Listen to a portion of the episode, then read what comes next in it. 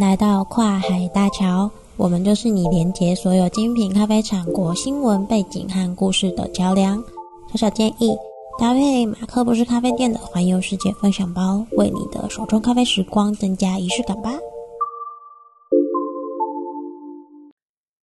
大家好，我是马克二号，也是马克不是咖啡店的小编。好久不见，今天来聊聊二二零九七环游世界分享包的主题国家。瓜地马拉共和国。回顾瓜地马拉的历史，可以追溯至玛雅文明，这个我们稍后再聊。至于接近近代的部分，我们可以从哥伦布发现新大陆开始说起。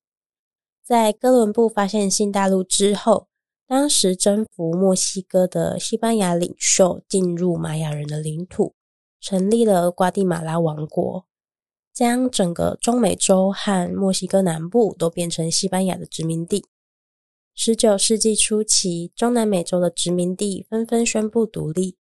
经历战争冲突之后，逐步分裂成现在我们所知的中美洲各国。瓜地马拉在历经几次军事政变之后，终于在一九八零年代完成制定宪法和民选总统，正式步入民主化社会。瓜地马拉坐落于中美洲。说到中美洲，相信大家都曾经借由手中的咖啡壮游过中美洲许多次了吧？中美洲是连接北美洲和南美洲的陆上桥梁，又称为中美地峡。不把墨西哥算进去的话，狭义的中美地峡共有七个国家，分别是贝里斯、哥斯大黎加、萨尔瓦多、瓜地马拉、洪都拉斯。尼加拉瓜和巴拿马这七个国家都有生产咖啡，其中瓜地马拉、哥斯大黎加与洪都拉斯甚至还是全球前十大的咖啡出口国。瓜地马拉是台湾少数邦交国之一。从世界地图上可以发现，瓜地马拉的国土面积和其他中美洲国家一样，并不大，大约是台湾的三倍大小。瓜地马拉虽然国土面积不是特别的大，但是却拥有八大咖啡产区，每个产区各自拥有因风土而生的独特风味。相信你也可以从这个月的环游世界分享包里品尝一二。来自二零二二年三月最新的统计资料显示，瓜地马拉的总人口数目前为一千八百四十七万人，是台湾的邦交国中总人口数最多的国家。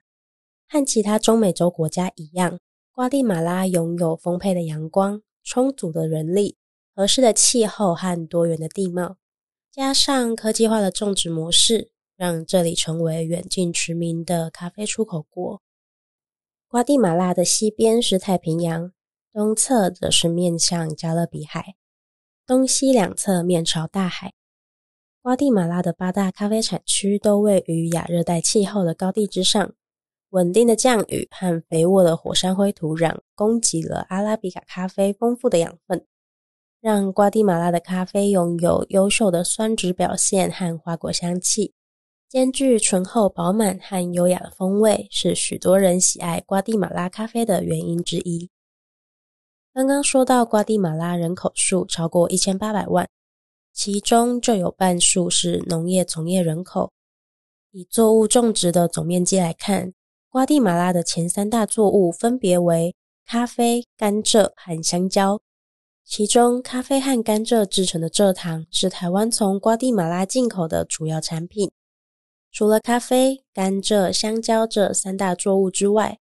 瓜地马拉的豆蔻也颇有名气，是世界著名的豆蔻生产国和豆蔻出口国，主要出口至大量使用香料的中东地区各个国家。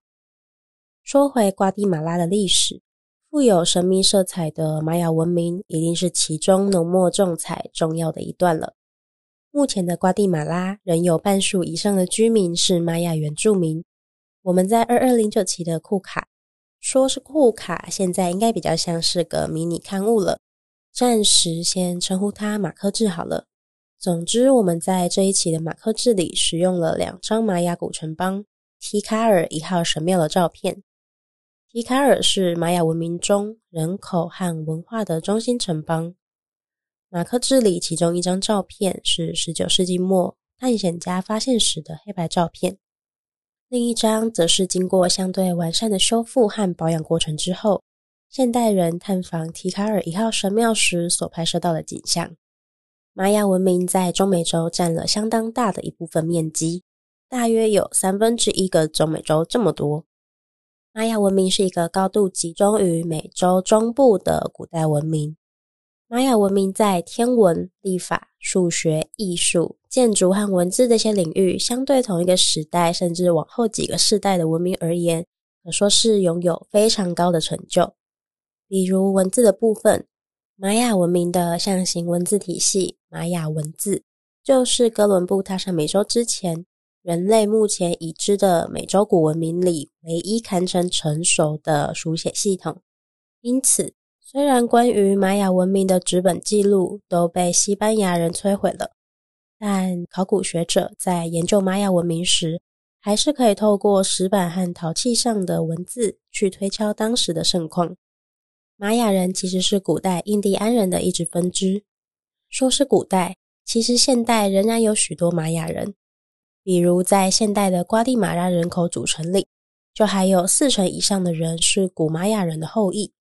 因此，在到访瓜地马拉的玛雅遗迹、玛雅文化等相关景点时，我们或许还是可以从当地的风土人文里感受到一点玛雅文明盛世的影子，比如玛雅信仰，比如在瓜地马拉大部分地区都可以通用的玛雅方言，比如玛雅文化遗迹，又或者是在当地居民的饮食文化里，都还保有玛雅文明深刻影响的痕迹。这几天的新闻不断有抢购机票、有机会更高限度开放国境的消息释出，让大家的旅游魂都开始燃烧了起来。至少小编身边有很多朋友都还深陷在抢机票的热潮里，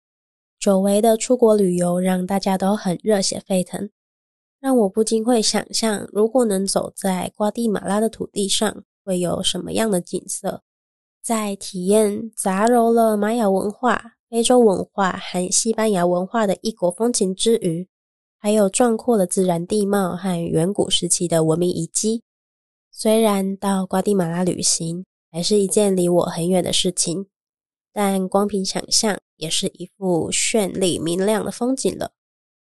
当然啦，虽然这一期的选品乍一品尝之下，当然是很难喝到这么复杂的味道，但我们可以放任想象，自由飞翔。或许搭配这一集的节目，你会喝出另外一种风味也说不定。这一期来的有点晚，录制时的声音因为感冒的缘故也有点低沉，希望仍然可以带给你愉快和特别的体验。如果你有一些关于分享包的建议，也可以留言或私讯告诉我们哦。感谢大家一路以来的支持。听完这一集的节目，别忘了订阅我们的 Podcast。方便下一集准时回来收听。如果你觉得这一集节目还不错，也可以分享给你喜欢咖啡和异国故事的朋友哦。祝你拥有一段美丽的咖啡之旅。下次见，拜拜。以上节目由马克不是咖啡店自己赞助播出。